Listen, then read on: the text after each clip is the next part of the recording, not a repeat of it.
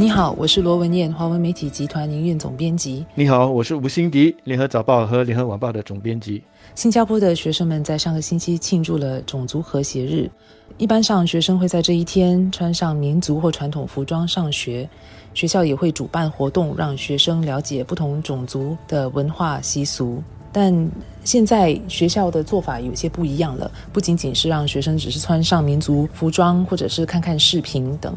呃，因为毕竟这样是比较片面，不能够真正促成，呃，学生对不同种族之间的那个了解。教育部长王以康上个星期在接受媒体访问的时候，就表示了他观察到学校以现在已经开始在引导学生讨论种族宗教课题，包括引导学生对不同种族的刻板印象、不经意的种族歧视等比较敏感的课题展开讨论了。啊，教育部也鼓励学校在平常的教课时间里啊，也开始讨论这些课题。我认为这是个好的趋势。别说是学生，种族课题在成人世界里也是一个非常敏感的课题。我记得刚入行的时候，前辈在跟我们讲新闻地雷的时候，就特别的提醒我们，在写评论或者是写新闻的时候，特别要注意关于种族、宗教还有文化的课题。他以交通灯的比喻来提醒我们，要记得什么时候看到红灯要停下来。什么时候看到黄灯要放慢速度，随时踩 brake？是的，在那个没有互联网还有没有社交媒体的时代，一个人的言论会不会被传播，会不会被放大，靠的就是大众传播媒体。那么我们是一个传播的媒介，也同时在扮演一个把关的角色，要避免的把一些偏激的、有煽动性的言论登出来。但是时代真的是不一样了，互联网和社交媒体改变了这一切。所以早一点让我们的学生学习怎么讨论这些敏感的课题，其实已经不是一个选项了。我们要讨论的是怎么在学校里面把这个事情做好。现在孩子们很容易通过互联网或社交媒体平台接触到涉及种族歧视议题的事件，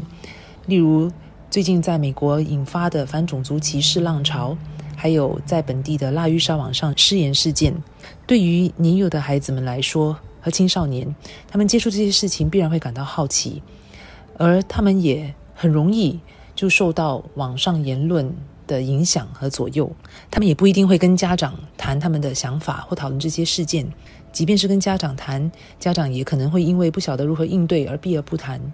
因此，让学生们有机会在学校，在老师的引导下讨论涉及种族、宗教的敏感课题的事件，是件好事。这样，学生们能够在安全的环境里提出自己的看法和意见，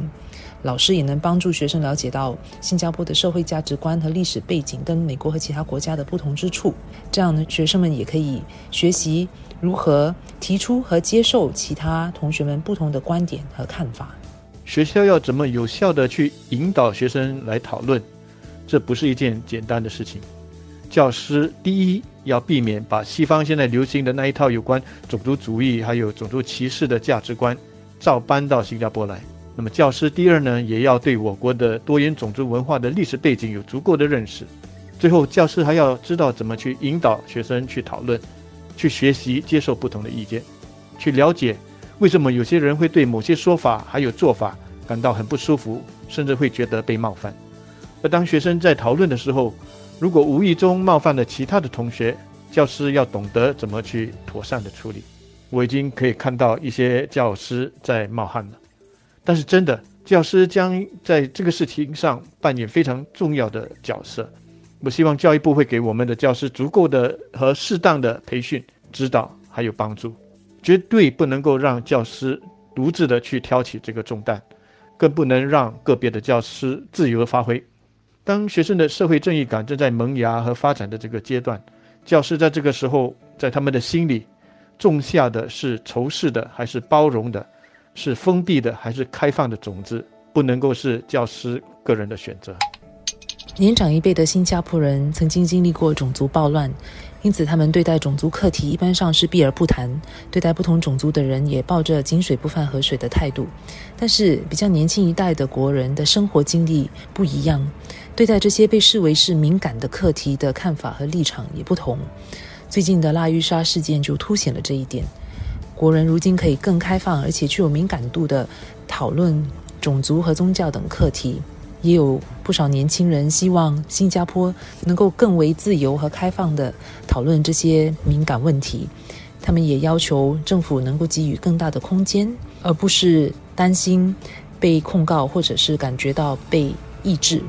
因此，除了在学校的范围之外，我认为政府应该考量如何更有效地引导，让不同年龄层的国人在一起讨论种族等敏感课题，从而了解彼此的观点，逐步达成共识。不同的时代背景，有时候对什么是敏感，什么是不敏感，会有很不同的解读。我们小时候开的一些玩笑，当时大家可能都觉得好像没有什么，但是现在，如果你在社交媒体上重复这样子的玩笑，就会被看成是具有极大的这个冒犯性，而现在一些年轻人在讨论宗教或者是种族的一些课题的时候，他们的用语和态度也可能会让一些人，特别是我们这一辈的人感到很不自在。这些都需要时间，也需要耐心和包容，去彼此学习、跨代学习，才能够逐步的达成一个共识。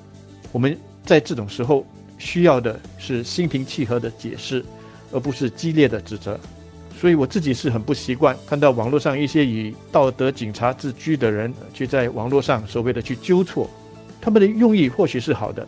但是他们用的方式往往不是去促进彼此的了解，而是去挑起相互间的仇视。我觉得对促进和谐与平等共处反而是无助的。我觉得包容与爱的种子才会结出包容与爱的果实，用对立和激烈的语言甚至行为。撒下的那种仇视的种子呢，也就只会结出仇视的果实。